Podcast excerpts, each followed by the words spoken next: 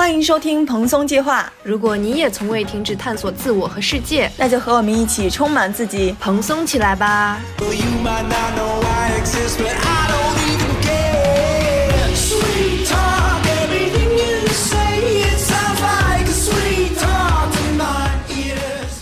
Hello，大家好，我是哥哥，我是夏夏。呃，在一月底的时候，我和夏夏不约而同的去了不同的城市，和不同的人一起旅行。然后今天我们就是一起来讨论一下我们在旅行途中遇到的有意思的事情和我们一些感想和小经验。然后在这里呢，我因为可能是玩的太开心了，上火了，所以嗓子有一些发炎。呃，在这里提前跟大家说一声对不起。那我先来问一下，我们为什么会不约而同的在这个时候去分别旅行呢？你是当时是怎么想的呀？我当时是因为我和我这个旅游搭子，就是我这个朋友，半年前就约好了要去澳门嘛。但他之前一直在忙出国的事儿，然后我又一直在实习，所以我们两个人就一直没空。然后每次我们聊天聊到要出去，就觉得哎呀，肯定这次又是口嗨了，就是说了说，肯定又不会出去。然后突然，我的实习公司突然跟我说。年前的实习到哪哪一天就结束了？我说那正好啊，在年前这个时间，我们就抽出了这个时间可以一块儿去旅行，然后就正好就把澳门这个就提上日程了。对，而且平时我跟他的相处，在我的印象里是一个很适合的旅游搭子，我们俩是一种不容易起冲突的关系。呃，所以就是选择旅游搭子，就是要看容不容易和自己产生一些意见分歧，以免影响自己的旅游时候的体验。而且我还感觉平时跟他相处的时候是一种很随和，然后灵活性也比较强的那种，然后不会太强势，或者是不会太懒散，就是比较跟我一样适中的那种人格吧。所以你们就是呃决定说走就走是吗？就没有花很长的时间去做攻略啥的？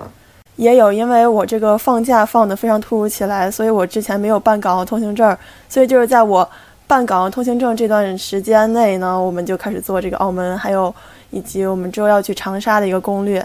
哦，我是感觉那种就是你前期战线拖得越长，你准备的越充分，后面就越有可能发生变故，可能就不去了。所以我感觉说走就走还挺好的。嗯，因为我们之前一直说要去澳门，说了好久好久。终于有一个时间了，那就赶紧定下来，就赶紧去了，怕之后又没有时间了。因为我们就是觉得澳门还是和内地有很大的不一样的，然后想去感受那种纸醉金迷的生活，以及想去赌场看一看。呃，但是澳门因为它不大嘛，所以我们俩就玩不了几天。但是想说，这要是一个旅游的话，就多在外边玩几天。然后又去了珠海和长沙，因为这都是从澳门回北京的一些途经点，就比较的划算。这么玩的话。嗯，我跟你一模一样哎，而且我发现真的还挺巧的，就是我你主要就是去玩的澳门嘛，嗯，然后我一开始定的也就是主要就是去香港，然后我们之前也没有事先商量，我感觉真的还挺巧合的。是的。哎，但是我当时办签注的时候，因为我就只打算去澳门嘛，然后那个呃办签注那个姐姐就问你要不要去香港，我说我不去，但是不影响我办一个，然后我就去办了，但是我还是没去。我爸就问我说，你都去澳门了，为啥不连着香港一块去一下？我也是回澳门，就是我也是从澳门回北京之后，我才想说，哎，我为啥不去一趟香港呢？我这签证都办了。哎，但是我感觉香港几天还是挺不够的，嗯。而香港能玩的东西，我感觉特别少，就是感觉去香港就是去感受的，感受不一样的感觉的。呃，所以那哥哥，你为什么选择去香港去玩呢？嗯，我去香港有几个原因，一个就是我之前不是在新加坡和香港去留学这两个地方之间徘徊吗？然后最近是确定了去新加坡了，所以感觉自己无缘香港了，就挺可惜的。嗯，又可惜又不可惜，所以我就是说来提前感受一下。然后无缘的学校呢，我也进去参观了一下，嗯，就感受一下这个氛围，是吧？对对，然后我我幻想了一下自己如果以后去这里读书是什么样子，就感觉，嗯，这样遗憾就被抹除了嘛。感觉也在这儿读了一个晚上的书。还有就是因为我男朋友的工作原因，这可能是接下来两到三年里边我们唯一一次可以旅行长达十天的一个机会。而且刚好说就是情侣一块出去玩，旅行容易起冲突嘛，我们就想试试看。整体的计划就是在香港感受，然后在三亚享受。我们还去了厦门、深圳、海口这几个地方，都是中转的落脚点，和你一样，就是这样子比较划算。就是我们想买便宜一点的机票，然后看了一下有那种中转机票，其实有一种是特别划算的，就是它在你另一个感兴趣的城市中转，时间大概二十多个小时。这种票你就可以到那儿之后，你去那个城市玩一天，然后第二天再坐飞机去你最终的那个目的地。这样子的票既便宜，然后又根本就不会损失你的任何体验，感觉是一个特别划算的事情。我们我我们买的就是这种票，中转点就是在厦门。哦，对，我还知道他们有的那种旅行 APP，它会有机票加酒店，然后一块儿的有优惠价格。就比如说你买了到这儿机票，你要在这儿住的话，你买它那个机票酒店套餐，酒店还能便宜点儿。对，甚至有的中转时间长的，你可以先打电话问一下航空公司，是不是可以免费？你可以申请免费的住所，但是这个不一定所有都可以哈。唯一的缺点就是你的行李是直达的，这就导致了你中间在中转的那个城市玩的时候，你必须包里多背一点东西。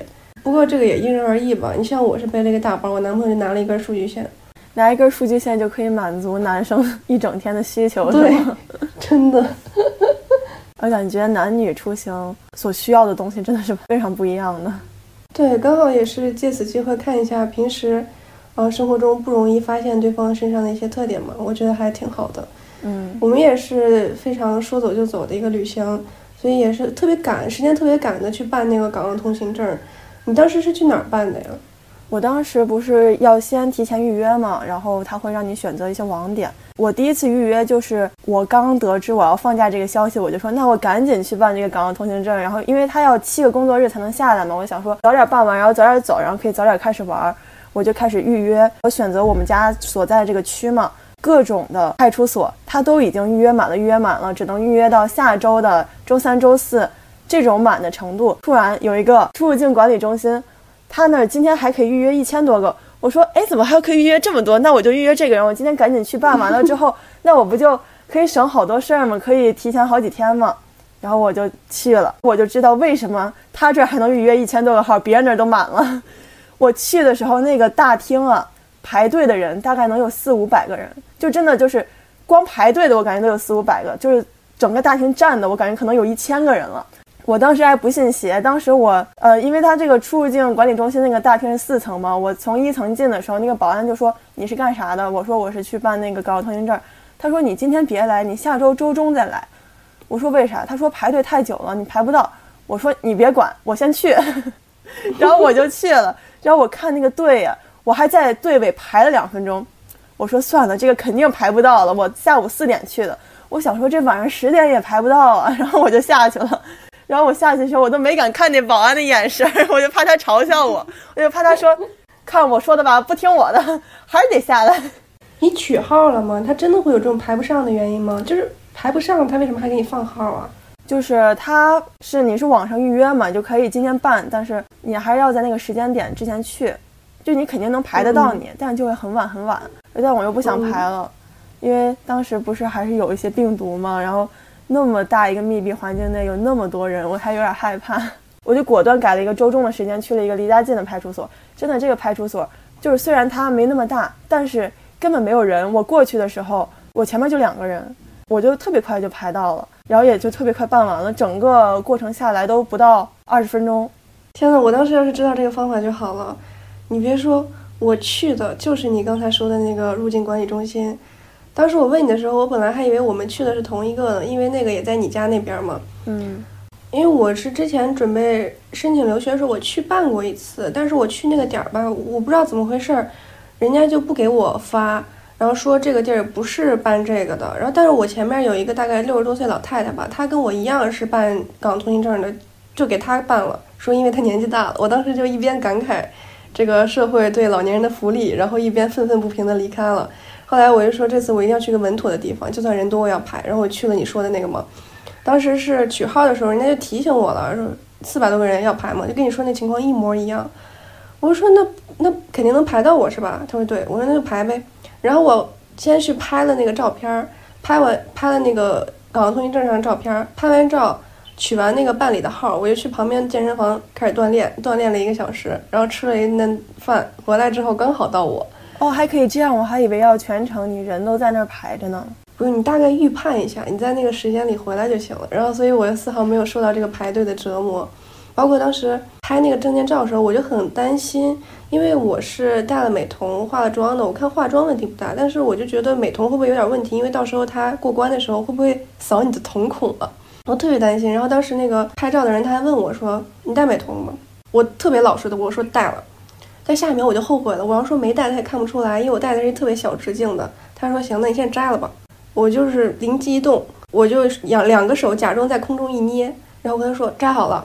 他说摘好了。我说嗯，然后我们就把那个照片给拍了。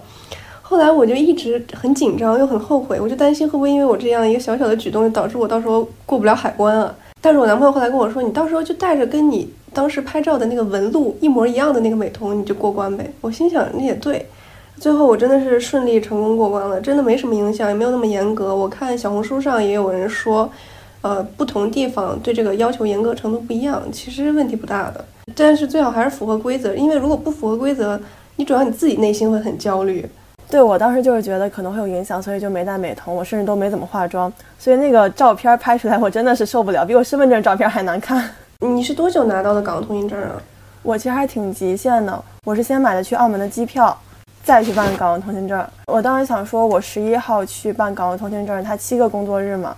那我二十二号拿到，我就可以订二十三号机票，然后我就订了二十三号早上六点的机票。就是如果我二十二号拿不到，我就肯定赶不上飞机。这个事儿，我当时办的时候，我是选的邮寄嘛，因为我懒得去自提去拿。我说如果邮寄的话，他是什么时候给我邮寄？他说是二十二号邮寄。我说二十二号邮寄，二十二号我就能收到吗？他说，嗯，不一定，有可能会晚一两天。我果断说，那你给我改成自提吧，我还是自己去拿吧。我说你别因为这个邮寄，我到时候机票白买了。我就正好二十二号拿到的，然后二十三号早上走了。我跟你说，我比你更极限，我二十六号早上拿到的，二十六号中午走的。我那你太极限了，你是怎么赶的呀？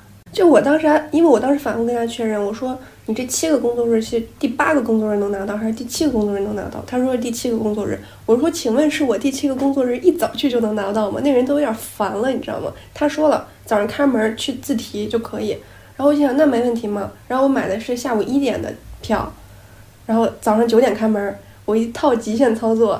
去了，我也是先买的机票，一直担心不行，但是就说赌一把嘛，反正感觉每个环节都在赌，戴美瞳也在赌，机票也在赌，酒店也在赌，而酒店你不提前订，它就会涨价，对，尤其是香港，尤其是香港那种地方，你不提前订，真去不起了。对啊，没办法，只能赌一下。对啊，我那个澳门也是，当时我们订的时候，就是当时我们订完了，然后我提前一天再看，已经涨了一倍了。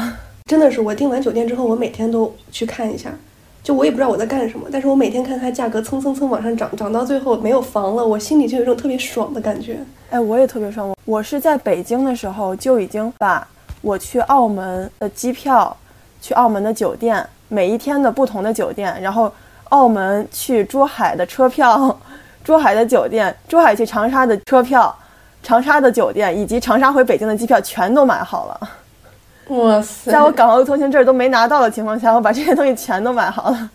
我现在严重的质疑你之前说你自己是一个 P 人，我是 J 人，你记错了，宝宝。我感觉我还是那种 J 中带 P 的，就是还是百分之五十左右吧。但是我觉得这种定下来会比较爽，主要是我实在是怕涨价。我当时和我朋友一块买从长沙回北京的票嘛，呃，从长沙回北京的机票嘛，当时他抢到了最后一张特价票。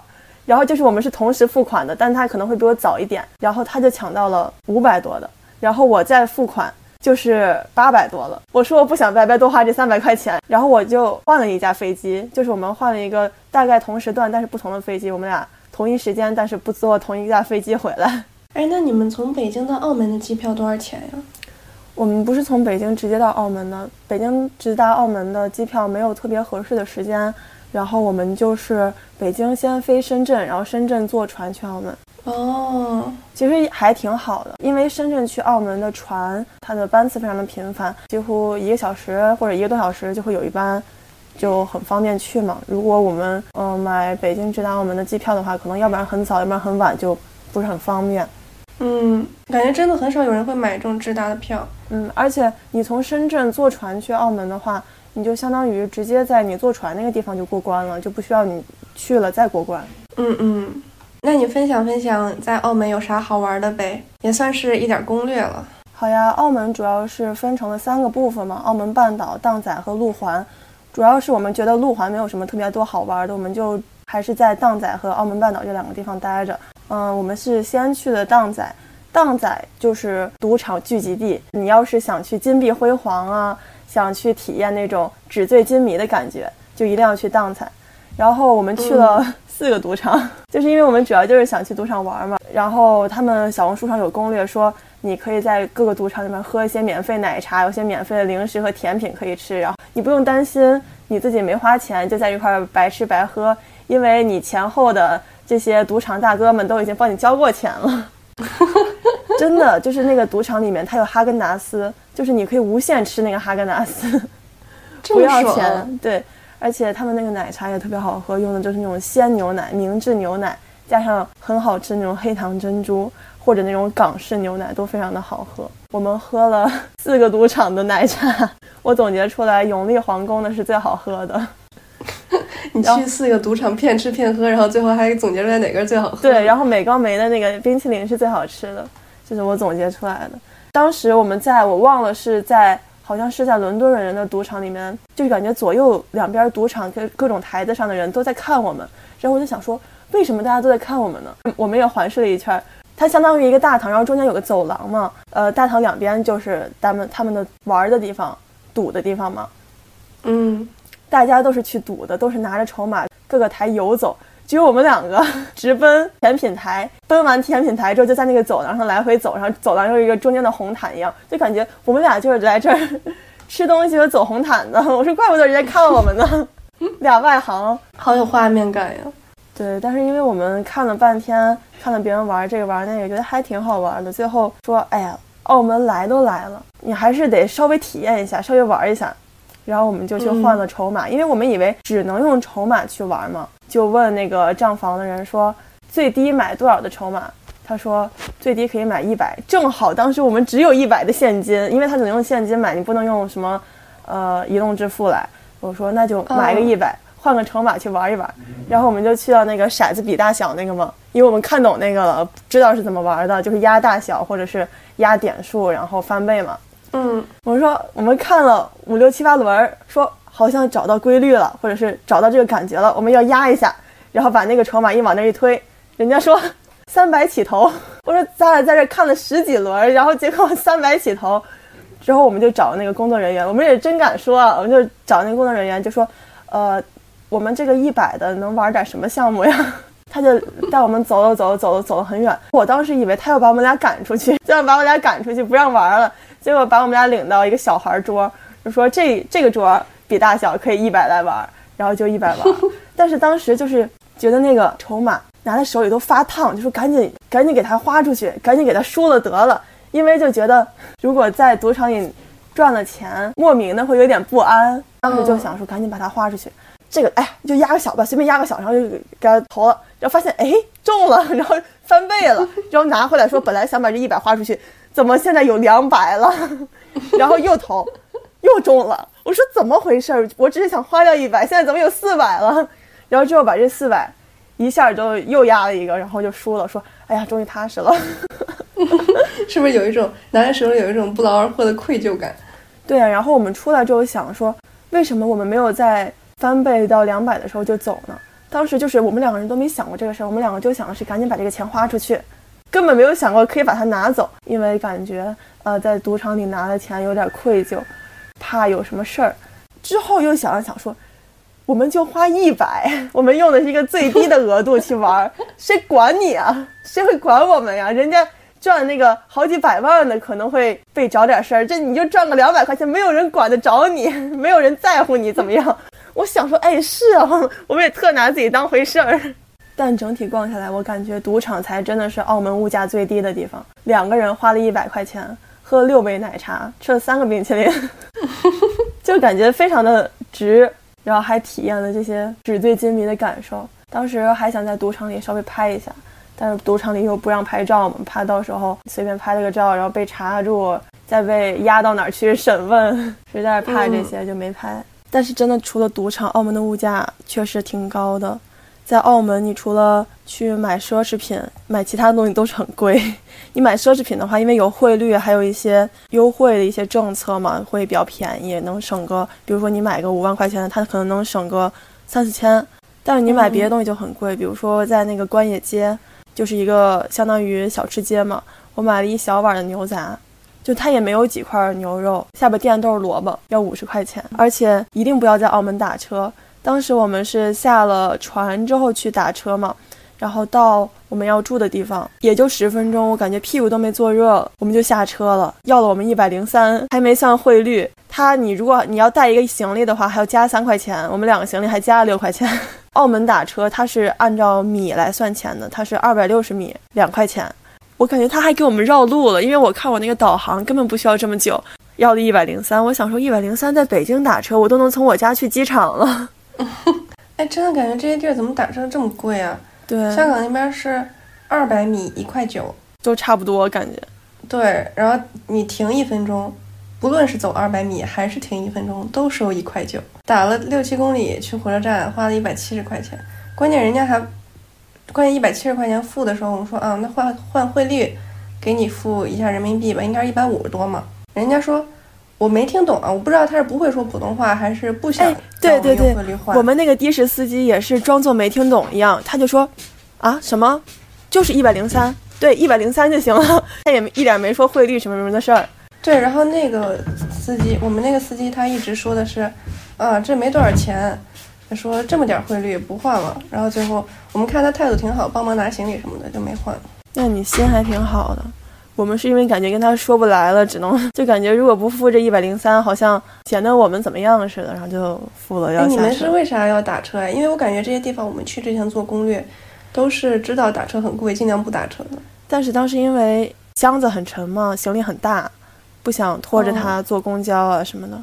啊，你们是从机场去酒店是吗？我们是从码头去酒店。哦，哎，那差不多哎，我们也是从酒店去火车站。回深圳的那个火车站，而且是因为时间来不及了，又是那种特别特别赶的情况，所以就还是下雨天打了个车过了个桥，这种情况下才舍得打的车。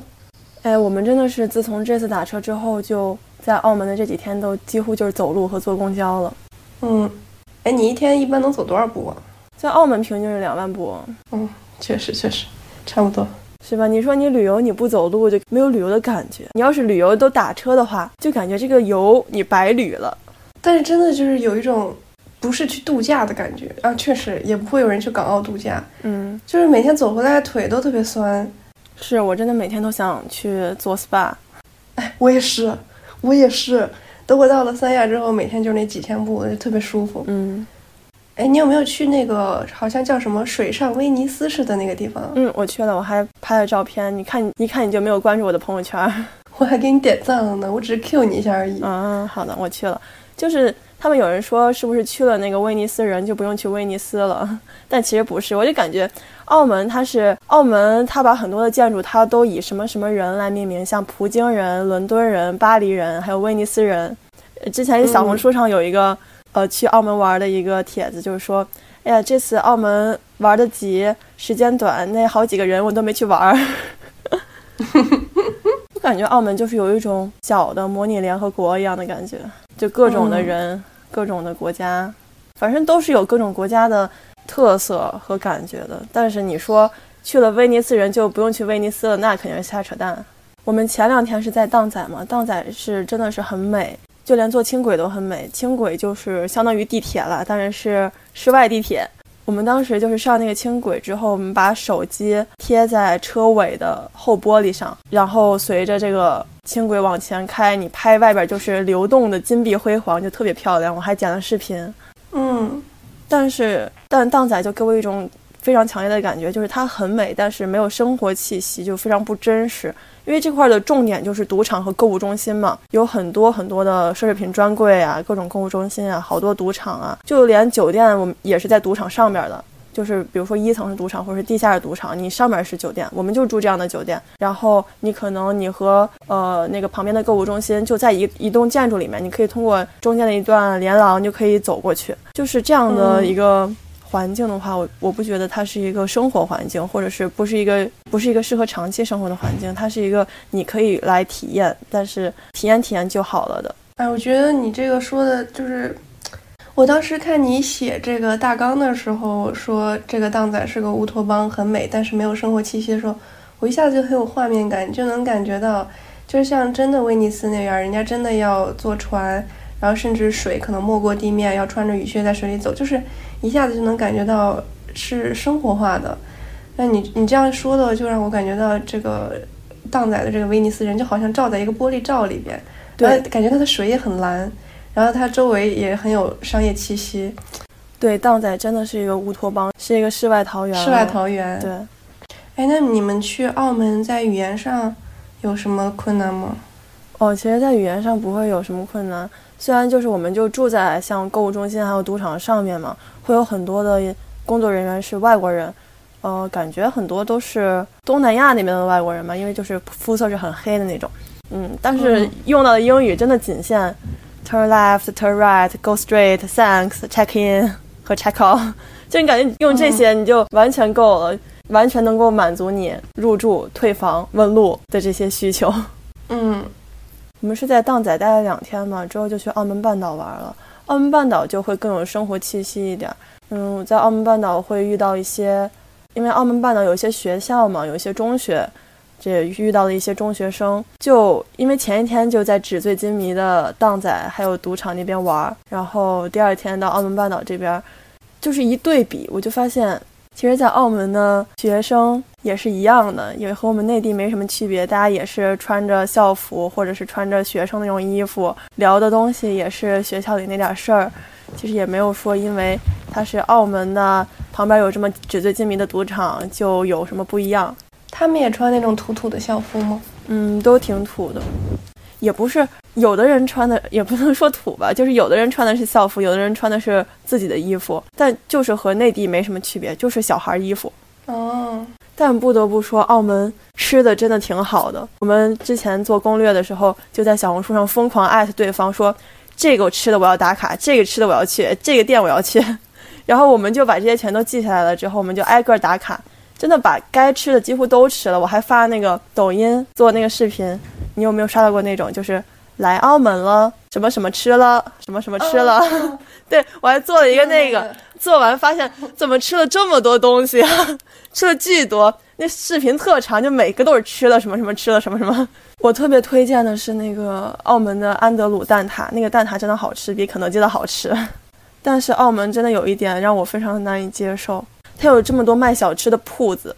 但是他不让堂食，就是没有没有一个店让堂食，所以你买了的东西你只能在路边吃。我们当时说，哦，OK，你这种茶餐厅、冰室你不让堂食，那我就不堂食吧，我去麦当劳里吃总行了吧？结果麦当劳一看到我们俩拿着两个蛋挞进来，就说，哦，这个不可以带进来哦。我说麦当劳也不让堂食吗？哎，就我们当时就吹着冷风，坐在长椅上吃那个蛋挞，就觉得怎么这么落魄，在澳门的街头。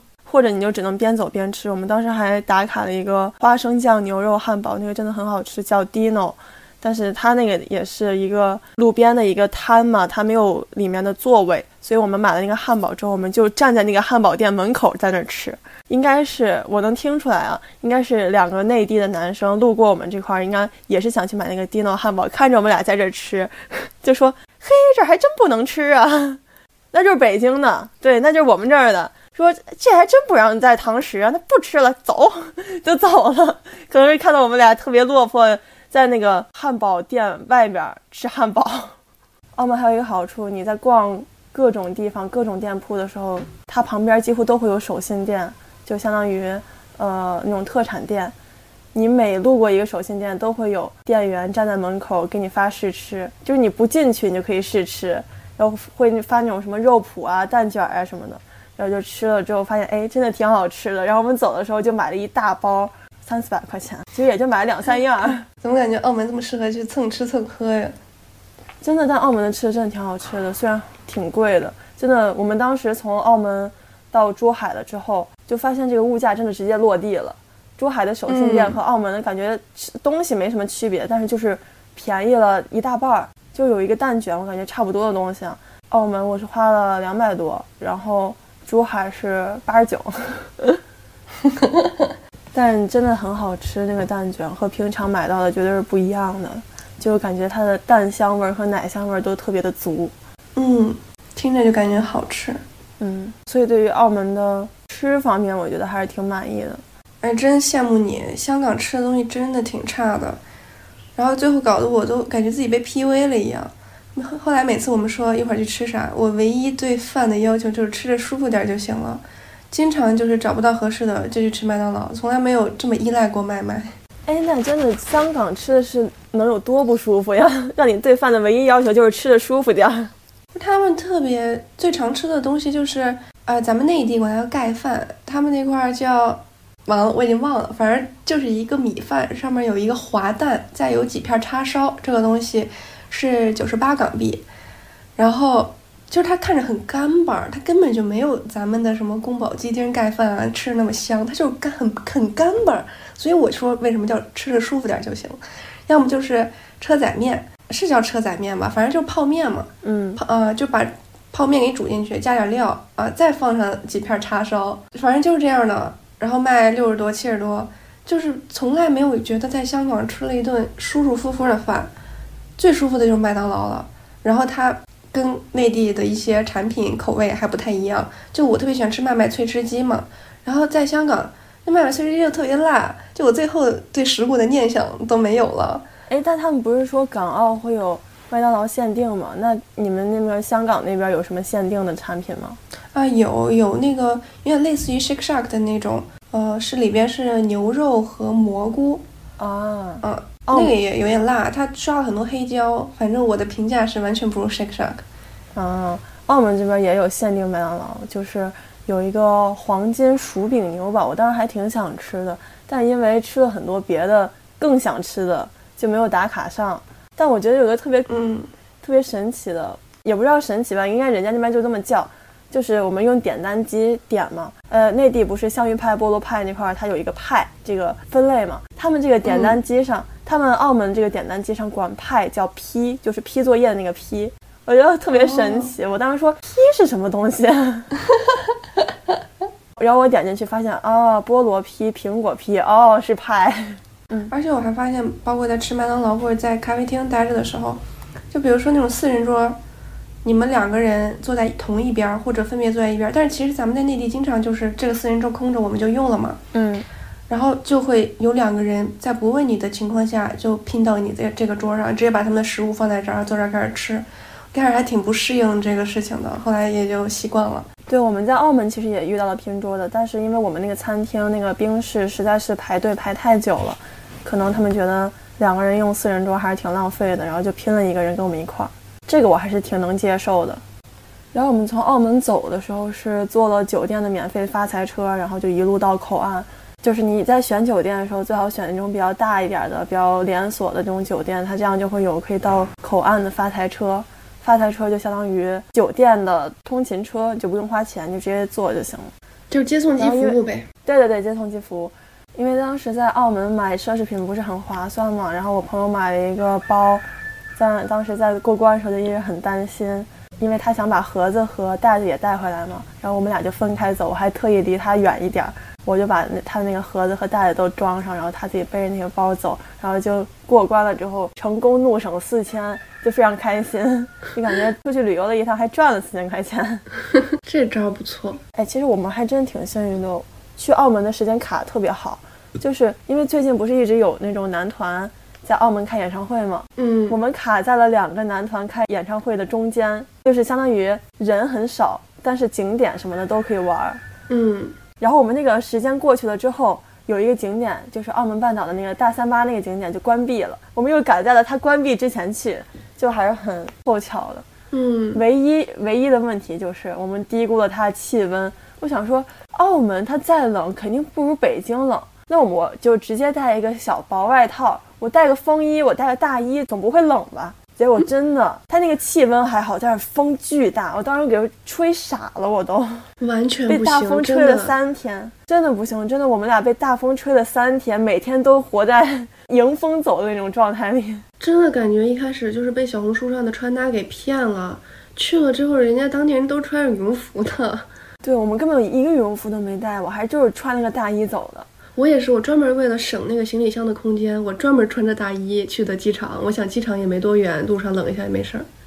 对我当时还是我在路上穿的羽绒服，然后去机场的时候把羽绒服脱下来，穿着大衣走的。没想到澳门真的背刺我。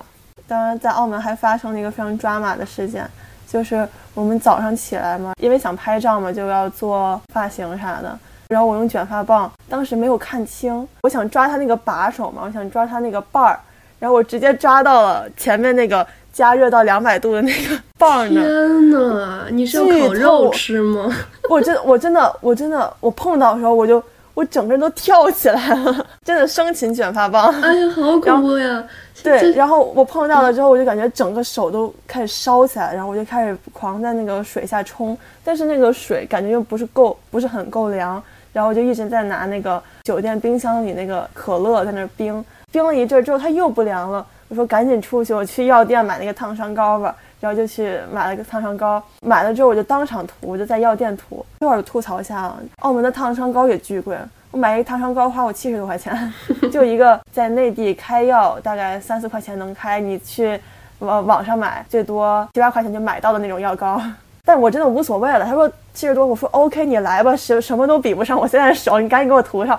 然后我就 五个手指上面都沾满了白色的膏体，然后我就直接我把这个手放在空中，我就这么走，我感觉路过我的路人他都要看我两眼，说这人怎么回事？为什么手里拿一坨空气在这走啊？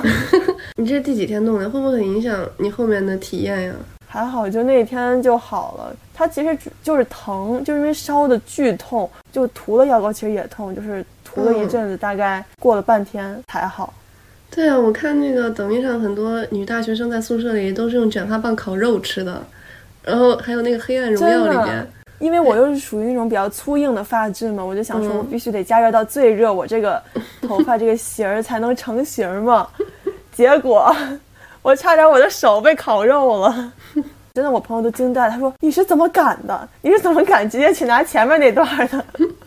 我说：“我真的是怕了，当时真的是没睡醒就开始卷头发。”嗯，但不得不说，澳门真的是一个很适合拍照的一个地方。不管是你在荡仔拍照，因为荡仔是很纸醉金迷、金碧辉煌的那种嘛，或者是你在那个澳门半岛拍照，它会有很多的那种很有艺术色彩的街道啊，你这种小道里边。随手一拍都还挺出片的，所以就是你去好好的收拾打扮，去澳门是非常值得的。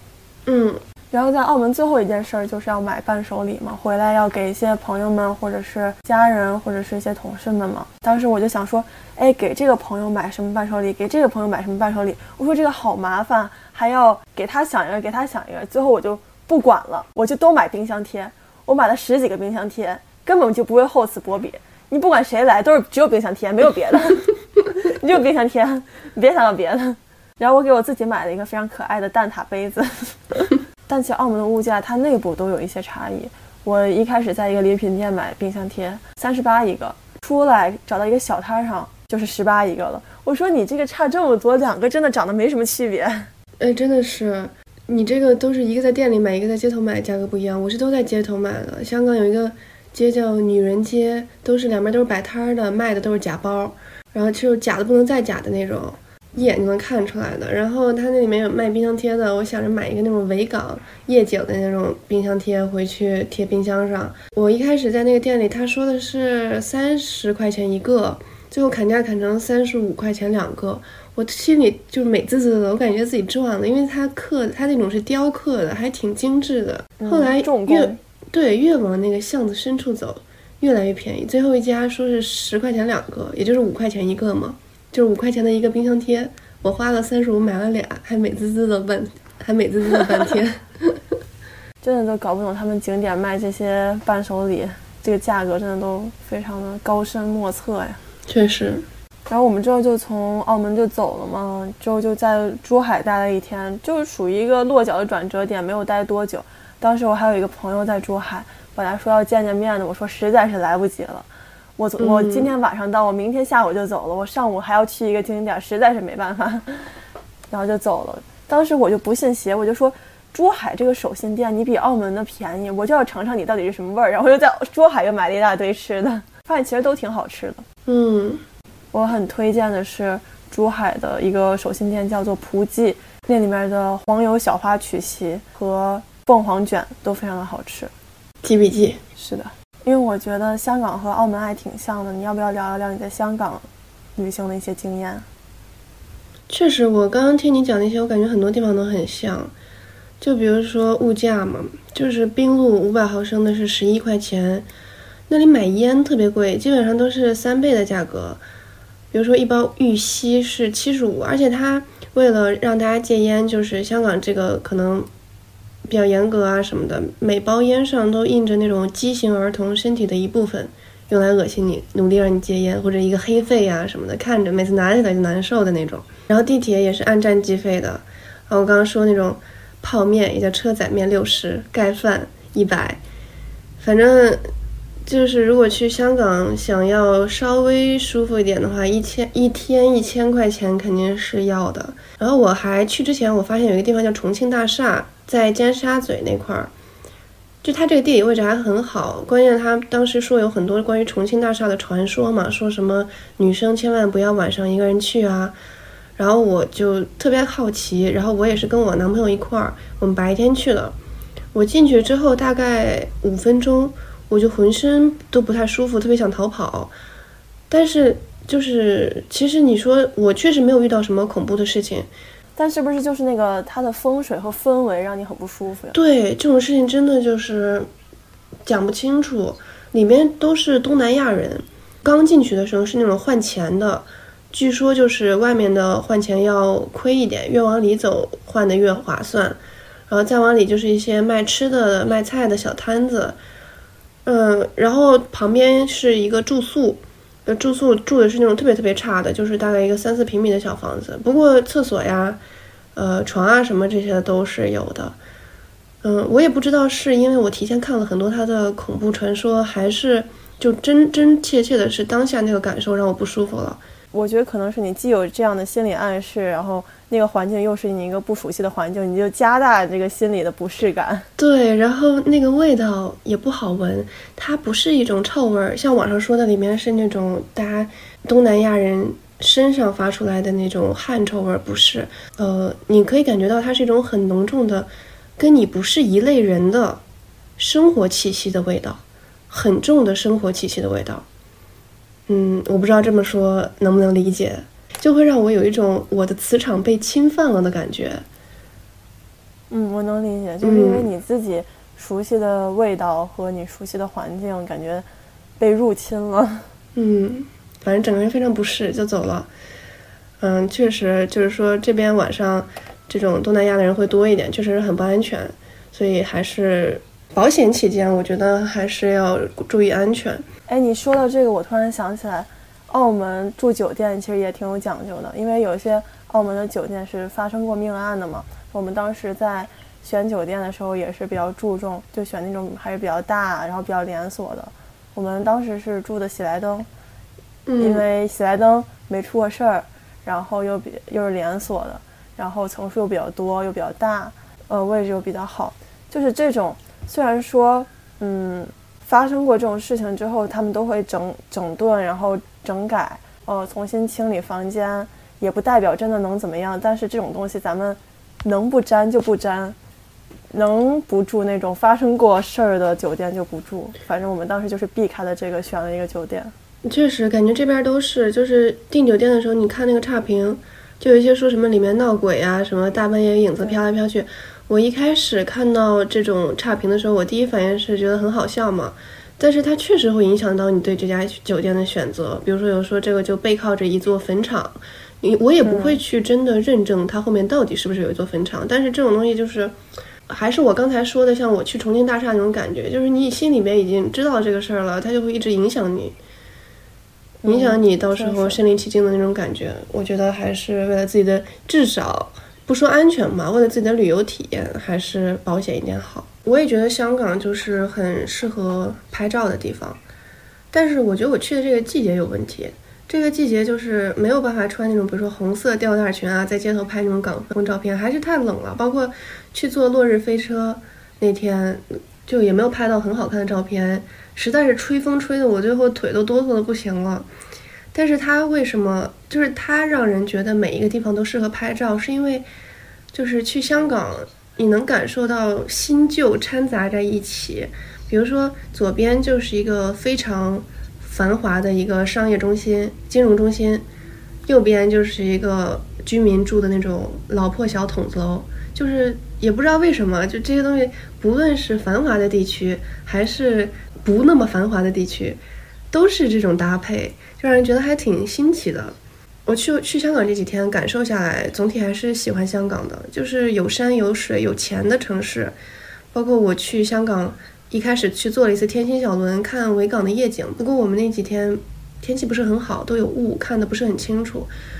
然后我在回就是回程的最后一天，我还想去坐一次天星小轮，穿梭在那个维港的那片海上，就是想就当时觉得很感慨，想在最后一次。闻一闻这里的空气，感受一下这里城市这种也有一点纸醉金迷的感觉。但我觉得可能跟澳门的区别就是，我觉得香港是一个既包容又不包容的城市。包容可能体现在国际化，就是随便一个男女老少都会说英文，因为我们在香港说英文的机会还真的是挺多的。啊，它也是一个文化很多元的城市。我在地铁站经常看到比较胖的人穿那种紧身的瑜伽裤，这种都很正常。还是可以走得很自信、放光芒，周围的人也根本不会用异样的眼光去看，这跟国外还挺像的。然后他的不包容就体现在，嗯，你在香港生存很容易，但是生活太难了。我看到麦当劳的招聘启事，香港的时薪是七十块钱，北京是二十多，我记得。就是你在香港月入两万没有用，你还是得住在那种逼仄的筒子楼里。因为香港寸土寸金嘛，房子是按尺卖和租的。我从来没有在香港除了太平山顶的富人区以外看到小区这个东西，它没有小区的，它就是街上，比如这儿是一个购物中心，这儿是一个肯德基，好，旁边就是一个叫什么什么大厦的一个居民楼。它说是居民楼，其实它就是一个单元，它就插在一片一片的楼里边，这个就是居住的地方，没有小区，也没有。哦，我在怪兽大厦看到了一个小区。怪兽大厦就是，呃，特别小、特别紧凑、特别老旧的楼，很多很多的窗格，四面都是楼。然后你站在中间，抬头看一小小一小片天空，很多人去那里打卡拍照。这就是这里的小区了。就是我刚刚不是说到月入两万，你也得住在逼仄的筒子楼里，压抑的小空间。剩下的就是除了一小片天空，剩下的你抬头看都是高楼。很多人说来香港觉得感觉不舒服，感觉有一种压抑的感觉，就是因为你抬头一看，你看到的天空太少了，你会觉得全是高楼笼罩着你，有一种压抑的感觉。你感觉如果你在香港赚钱，然后回内地花，还挺爽的。确实，我当时就在想，我以后能不能住在深圳，去坐那个十五分钟一趟的高铁，每天去香港开出租车，就开三个小时，我觉得我就活得很滋润了。所以我感觉就是住在香港，想在香港活得舒服太难了，生活太难了，生存很容易，因为它很包容。还有一个点就是我在去爬太原，就是有一个街叫太原街，太原街也是我之前看过的一本小说，这个可能也是我想去香港的一个原因吧。我很喜欢那本小说，它就是讲有一块姻缘石在一座山上，其实很少有人去香港把这个地方当做一个打卡点，但是我想去嘛，我们就去了。因为那本小说，我就记得那天我们爬完山下来，我看到一个年轻的上班族的女性本地人，她带给我的感觉，包括香港很多这种年轻女性带给我的感觉，都是那种很随性但是不随意，那种恰到好处的精致，气质是干净利落的，穿搭是时髦毫不费力的，妆容是简单但是不刻意的，因为我真的很羡慕这种感觉，但是我同时又。觉得也有可能，只能在这样国际化的城市，这样这样包容的城市里面，才能养出来这种气质和这种感觉，浑身上下散发着一种为自己而活、老娘最精彩的那种气息，我真的很喜欢。这就是我们一直东亚女人一直追求的松弛感。是的，我们是提前做了计划的嘛，去香港。但是比如说遇到那种排大队的项目，我们一般就不爬了。就是拍照这个事儿，我也觉得就拍的差不多就得了。可能也是因为那几天是大雾吧，拍的也不太好看。但是我和我男朋友学会了一个事儿，就是抄美女的作业。就他们会有那种美女已经选好的一个地方，并且选好了光线，然后让她朋友或者她男朋友给她拍，我们然后我们俩就在那抄作业，她在那偷看别人的手机屏幕是怎么找的角度，是开闪光的还是没开闪光。然后我们到一个地方之后，很快，她有五分钟抄完作业，就老省事儿了。然后我们就开始用眼睛看。我其实特别喜欢发呆，因为就是有山有水嘛，我就觉得我想很努力的记住当下的画面，很努力的记住自己的感受。我记得有一天，我特别执着于看一天到晚不同时间段的维港的景色，它很美。然后到了那个落日的时候，就是去了一个书店，但是那个书店没有位置了，我就很没有素质的坐在那个儿童阅览室里，有一个大大的落地窗，然后我在那儿看。维港日落，然后我男朋友在后面给我拍照。我说你别拍了，逆光别拍了，咱们俩一块儿用眼睛看吧。我我现在想想，我觉得很值得哎，就是你努力看了，你后面你就会想起来你当时努力看到的画面，这种想起来的画面，比一张照片带给你的感觉、感官感受是更丰富的。所以真的很鼓励大家多用眼睛去看，多发呆，我觉得挺好的。唯美的。嗯，是的。就比你们两个人在那儿啊找角度，然后拍半天，花时间也花了，阳光也没了，然后拍的还不满意，妆也化了，图也 P 了，然后没有一张好的照片，然后焦虑吵一架，我觉得比这种要好得多。我的旅行习惯基本上就是后面补上，如果落下来太多景点儿，我会比较焦虑。然后我一般觉得就是出来旅行十点起就等于没有上午了嘛，因为还得化妆，化完妆十点多吃吃个早饭，然后出去了就已经中午了。我大概是早睡早起，大于晚睡晚起，大于晚睡早起，没有办法特别特种兵。如果睡不够的话，我不知道你会不会有，就是第二天睡眠不足，会脾气很暴躁，想骂人。如果这个情况就没有办法再感受旅行的快乐了。呃，我会，但是我们是属于晚睡晚起的，属于那种一点睡或者是两点睡，十一点起，十二点退房，然后终于中午出去吃饭，然后。晚上可能十一点才回来，或者是十二点才回来的那种。然后我来香港还有一个感受，我大概在八九岁的时候，我妈带我来过一次香港，去了迪士尼。我这次来的时候也完全没有考虑去迪士尼，因为我看有人说上上海的迪士尼比香港的大多了，好玩多了。也有可能是我这次就是想来感受它这种氛围、文化环境的，不是去迪士尼玩的。然后我就觉得我小时候旅行真的太没必要了，因为。我这次去香港产生的那种感觉，我以前我根本就追溯不到儿时的记忆里边。我小时候来这儿玩，根本就产生不了任何对香港的记忆、感情和理解。所以我经常看到一些家长带小孩出去旅行的，就是感觉好没有必要啊。对，有时候家长带小孩是因为家长想玩，但是又没办法把小孩一个人放在家里，就只能带着小孩出来玩。但我觉得你也没有必要觉得小时候旅行很没必要。因为你小时候玩了，你小时候也开心了，你只是现在不记得而已。但是当时的你是开心的，这就挺够了的。哎，你这么说也很有道理。哎，那你在旅行里面会不会对你的住宿条件有什么要求呀？会，就是我，我先是筛选，就是他那儿可以筛选什么舒适、高档、豪华，还有一个最低的是经济嘛。我会把那个舒适和高档挑出来，然后再设置一个价格区间，然后选出来几个酒店之后。我会看那个评论，我在隔评论里边直接搜隔音，然后隔音差直接 pass，然后找到一个实拍的那种视频，这个还需要去筛选一下，找到实拍的视频，你看差不多就行了。因为你知道吗？看差评，就是再好的酒店，你只要看了差评，也总有一条差评可以把这个酒店说的一无是处。真的，嗯，感觉差看看差评，永远都选不出来酒店了。我们我们是出去了七天嘛，然后住了六个。住了六个晚上，我们总共住了五个酒店，就除了最后一天，我们每一天都在退房入住，退房入住。哎，你们这样不累吗？我们是专门就是一直订的一个酒店，就害怕折腾。没有，因为我们是要去的地方不一样嘛。在澳门的话，呃，澳门半岛和荡仔肯定要去住两个地方，然后你知道珠海要再住一个地方。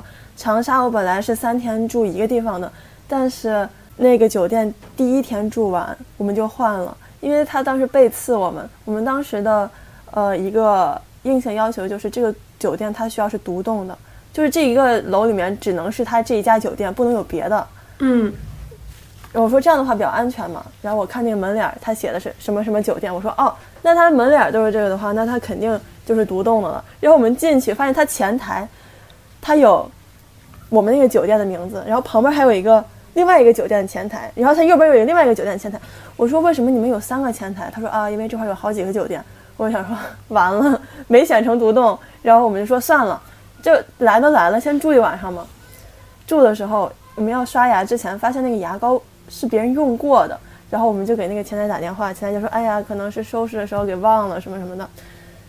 然后那个酒店厕所又很小，酒店床头的那面墙还是脏的。我想说不行，我们我们俩当时洗完澡就 拿出手机，赶紧赶紧就是极限的看，明后天还有还有没有那种酒店的双床房是没被订的，我们就赶紧订了一个。然后之后换了一个，发现哦，对了，舒服了，独栋的，然后又是干净的。我们第一晚上退了那个不满意的酒店嘛，当时那个前台还特别的愧疚。然后一直在给我们道歉啥的，我们说，哎呀，那这个态度也还挺好的，就走了。然后刚打车走了，我发现我兜里这是什么东西，一拿出来看，哎，房卡没还，我就想说，算了，别给他们还回去了，也别找他们了。你说，好不容易刚开了一个新酒店，然后这酒店又没让客人住舒服了，最后还忘了找客人要房卡，别别骂他了，他都碎了。哎，但真的，我们每天都在，我们几乎每天都在退房和入住，其实也是一个起床的动力嘛。因为都是十二点退房，如果我们十一点再不起的话，就赶不上退房时间了。所以我们就至少要十一点起。但是我们俩每每天都对自己有非常高的要求，每天都定了九点钟的闹铃，但是每天都是十一点起，每天就是九点钟闹铃响了，我说你把你闹钟关了，然后关了。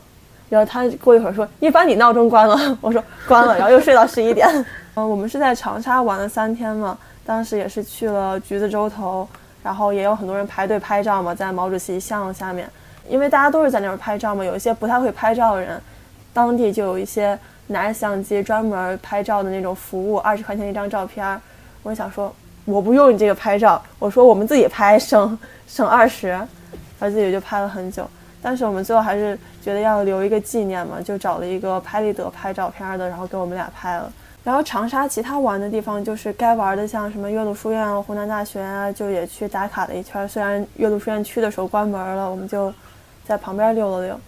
长沙有一家是类似于 B&M 一样的仓储的女装店，当时刷小红书说这店里面的店员全都是帅哥，因为听说很多退役的 idol 都去卖衣服当那种衣服店的店员嘛，然后我们就去。当时给我一种幻觉，就是很多人就在结账排队的时候就会拍他们嘛，就因为那些收银员就特别帅，就是很爱豆那种长相。然后我们结账的时候就站在他的面前，我就直接把手机搁他搁他脸面前 拍他，然后我就有一种感觉，就是姐消费了 就可以玩弄你的美色的感觉，就是浅浅的好像体会到了 点男模的快乐，虽然我只是买了点衣服。哦，然后加一个关于住房的安全的话，因为我是我们两个女孩子出去玩嘛，每次回酒店要上电梯之前，如果发现有一个陌生的男的也在那块点等电梯，然后又觉得他很凶的，长得很凶的样子的话，我们就会装模作样在看那个售货机里面买什么东西。但那个售货机是一个卖袜子的售货机，我们每次就是看到如果有一个男的在那块等电梯的话，我们就装模作样的要去在售货机买袜子 巨搞笑。长沙有什么好吃的？什么特产吗？长沙特产主要是酱板鸭嘛，酱板鸭还是有很多的店都在卖，但是有一些店有那种一百块钱四只的。我说那二十五块钱一只，那得这么便宜，能是正经的好吃鸭子吗？然后之后还是去那个连锁的黑色经典去买了酱板鸭，还挺好吃的。但除了酱板鸭，我最喜欢的是那个凤梨黑茶酥，它真的不像是。普通的凤梨酥一样，有那种面的那种感觉很重。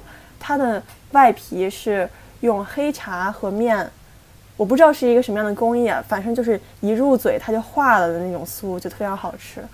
然后我们是在那边待了四天嘛，我们每个人平均喝了五杯的茶颜悦色，四天喝五杯。为什么是那块儿？就是是茶颜悦色的发源地吗？对啊，因为北京喝不到茶颜悦色嘛，然后。茶颜悦色的茶都是那种轻乳茶，嗯，就是喝起来没什么负担，不像平常那种奶茶，感觉喝一杯就感觉很撑的那种，不会。然后我们还吃了四顿的虾嘛，像有口味虾、油爆虾，还有那种招牌那种虾。我们是吃了文和友，还有聚味曲记和一个另外一个店，我不太记得了。我觉得聚味曲记是最好吃的，它那个虾非常的饱满，非常的紧实。我当时是最期待去吃文和友的，但是文和友的虾，我感觉可能是我们去的时候，这个虾不是特别的应季，然后它那个肉质就比较的散，剥开来的时候那个肉会跟着那个壳一样散掉。我觉得那个虾就并没有达到我非常想要的状态，但是聚味曲记的真的很好吃。希望大家如果去长沙的话，可以去尝试一下。然后除了这种长沙特色的吃的的话，长沙的面包店也非常的好吃。因为我是一个非常的重度面包爱好者嘛。然后长沙有一个面包店叫做佑和，非常的好吃，而且它的试吃特别大方，就是一整个那种大吐司，那个试吃员他就切个四刀，把那个特别大的吐司分成五块，然后每一块就是一个人的试吃，你就可以。直接吃那么一大块当做试吃，我说这个比山姆的试吃要划算太多了。真的，山姆你还得排队，然后每个人只能拿到一个小纸杯里边的半个纸杯的一个吃的，你还要排好久的队。那边就是所有人就围在那个切面包试吃的那个台旁边，然后刚切完就被一抢而空了。我当时说我想试吃一下这个，发现挤不过，真的挤不过，就只是吃到一块儿。然后真的很好吃，我我当时带了一个核桃的面包回北京吃，我妈当时尝了一口，说要找这个长沙这个面包店的代购。我说真的真的感觉比原麦山丘要好吃很多。嗯，我就我就拉踩了，现在原麦山丘的品控真的很烂。我就知道你出去玩几天，你肯定得提到面包哪个好吃。真的，这个面包真的是好吃的。然后我还真的就是在淘宝上搜这个佑和。长沙佑和面包店代购有吗？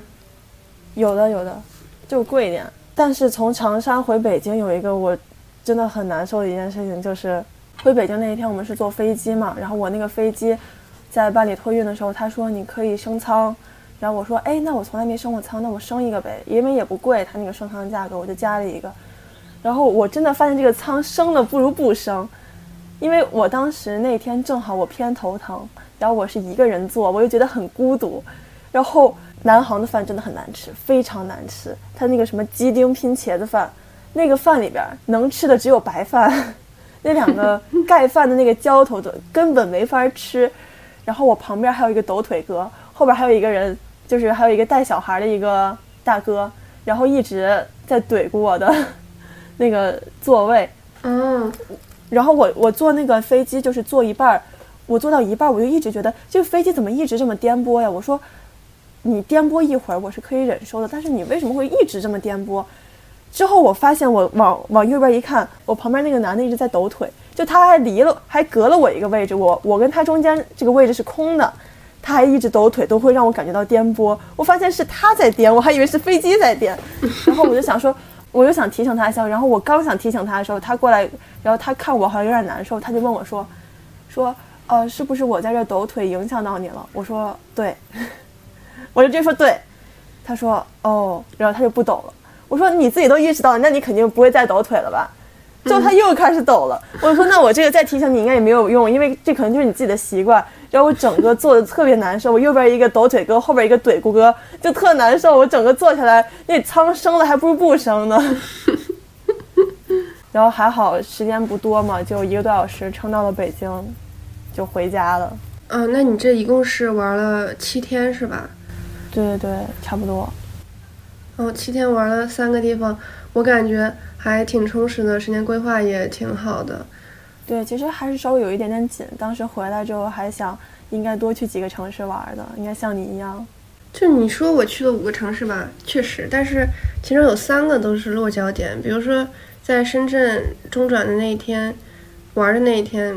我现在唯一的记忆就是自行车和电动车都在人行道上骑，不知道在干什么。就我当时跟我男朋友说，我们去买个蛋挞，然后就二点多公里，我们骑车去吧。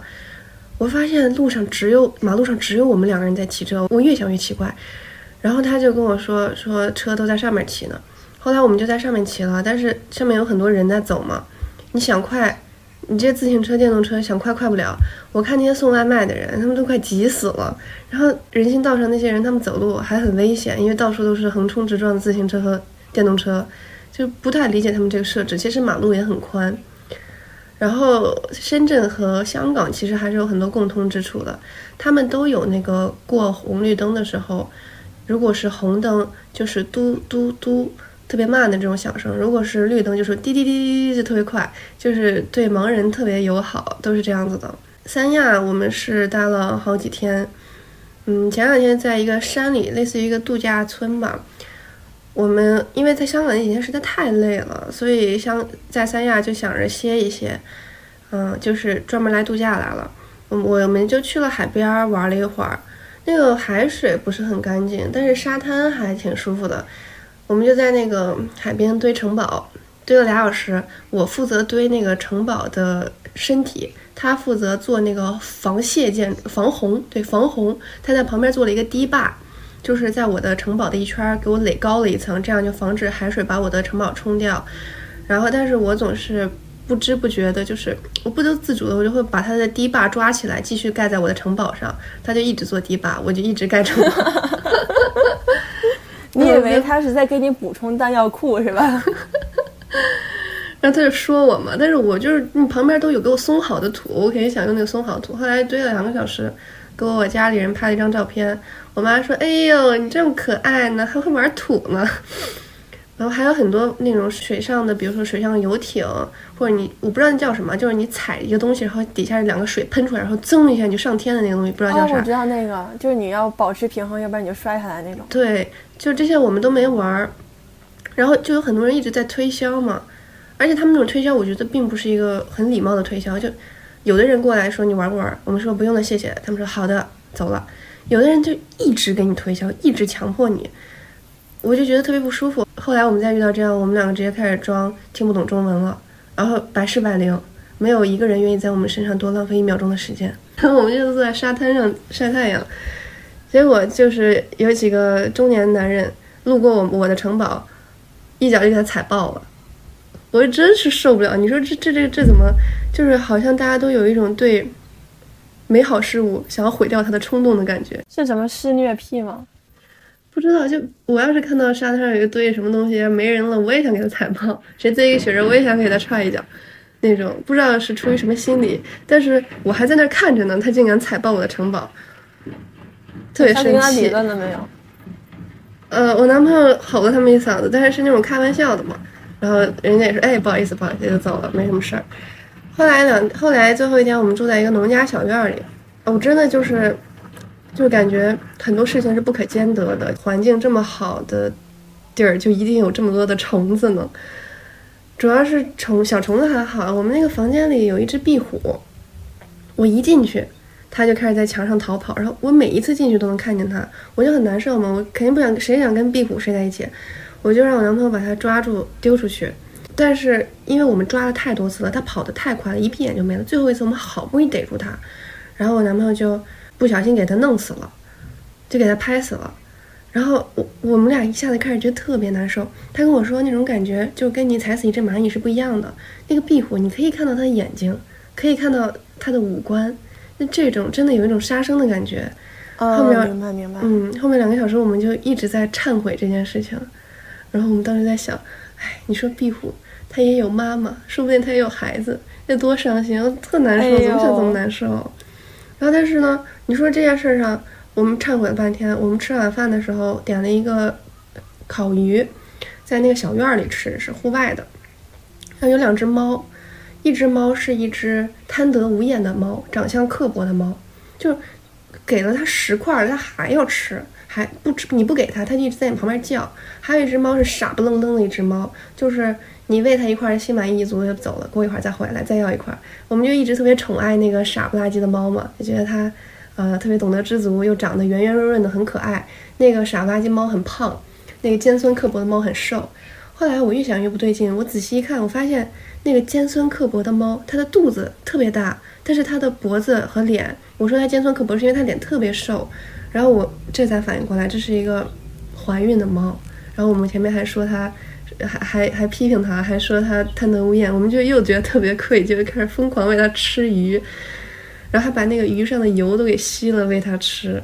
嗯，然后我们在那个原始的小院里吃饭吃吃，还经历了电线爆炸，反正就是住在这种农家，住在这种农家小院里的体验就是又很麻烦，但是又很清静，就是这样综合一下，其实也就是还好了，也就那样。但是也算是一个度假了吧。三亚就是这样了，然后旅行这十天，最后一天嗓子开始疼，然后去看医生了，做了喉镜。我说我这是感染什么病毒了吗？因为我想我们中间坐高铁了嘛。他说不是，你这个就是玩的太开心了，上火了。然后我的这一段旅程 就以这件事情告终了。顺便说一句，喉镜真的好难受，喉镜从你的鼻孔里塞进去，在你的嗓子眼里做喉镜。我真的说，就是感觉你说我去一下耳鼻喉科，他有必要就一下子上来让你做喉镜，不应该验血什么的吗？我现在严重怀疑三亚的医院是靠喉镜赚赚钱的。感觉这种医院的收费都说不清楚。嗯，然后因为这次我们是跟你是跟朋友一块去旅行的，跟旅行搭子一块去的，然后我是跟呃对象一块去的，所以我们也可以讨论一下，就是跟不同的人去旅行，你会有什么不一样的感受吗？我跟朋友去旅行，主要是会看对方的一个旅游习惯，或者是他平时是一个什么样的人。我比较喜欢和灵活性强的人一块儿。呃，我这次和我的旅游搭子，我们俩是属于乱中有序的，就是乱七八糟的把所有事儿都干了。我们也会定一个计划，但是是比较大方向的。比如说，我们就先去看，呃，有哪些想去的地方，然后看这些地方大多数都集中在地图的哪个方向。然后比如说这个东边的。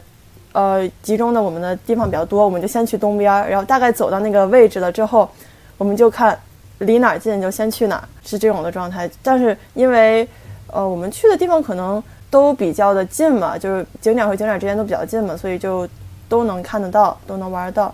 然后我也是比较喜欢拍照，但是我不想老拍照，我不想到一个地方就是只拍照，就是我一定要拍，但是你不能在这个地方只拍照，你一定要玩儿这个地方，然后。嗯，可以抽出来一小部分的时间来拍照，我觉得完全 OK。因为我也化了妆，我也打扮了，我也想漂亮的拍好拍好看的照片嘛。但如果有时候拍的太多，然后我就会有点烦或者是累。尤其是当我如果自己拍不出什么满意的照片的时候，我就不想再拍了。呃，这整个旅行我是比较舒服的状态。如果我和一个计划性太强，让我感觉到这个。我的旅游是在被一个一个的时间线和一段一段的行程所控制的。如果我感受到这样的状态的话，我就会很生气，因为我自己的旅行宗旨是：如果这个计划会让我不开心，那我就不干。旅行最重要的就是内心的愉悦感。嗯，是的。那你呢？我感觉和朋友旅行就是，呃，找习惯相似、呃，爱好相近的人一块儿去玩儿，嗯，这样你的体验感会最好嘛。但是和对象旅行，你又不能挑选对象。所以就是在旅行中可能会培养一些默契什么的。我个人是比较喜欢那种序中有乱，如果一点乱都没有的话，我觉得旅行就也没什么乐子了。而且可能是因为和男朋友去的，并且攻略都是对方做的，所以我对这个乱的包容性就会更强一点。但是如果让我感觉到太乱太急，我也会发脾气，有点控制不住那种。比如说赶飞机，呃，包括我们当时去。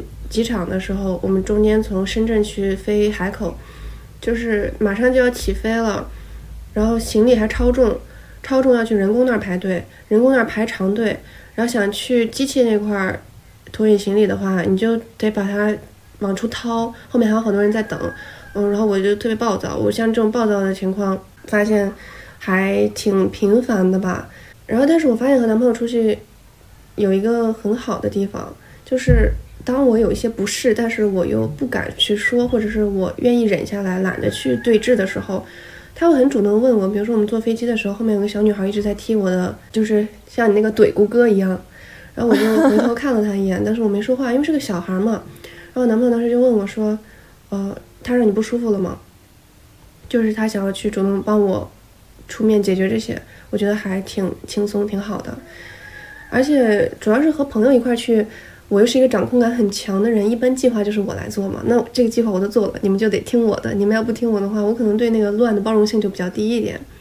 嗯嗯，这一期讲我们旅行的一些事儿嘛，我就觉得特别好，因为旅行是前不久刚刚去做的一件事情。如果这个我们不不拿出来聊，不拿出来讨论，我们也很难就是像有些人有那种习惯，每天旅行完了之后，呃，记录今天发生下来的和感悟什么的。我们也不会这样，我们也就是发个朋友圈嘛。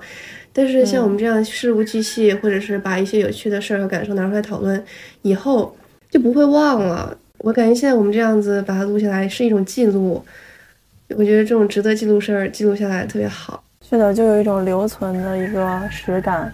嗯，好啦，那今天这期节目我们聊了聊假期的旅游经历和感受，每次旅途中的体验和心境都是不同的，也给我们带来不一样的惊喜。如果大家也有什么旅行中的趣事，欢迎在评论区留言讨论，也欢迎加入我们的蓬松计划听友群。我们下期再见啦，拜拜，拜拜。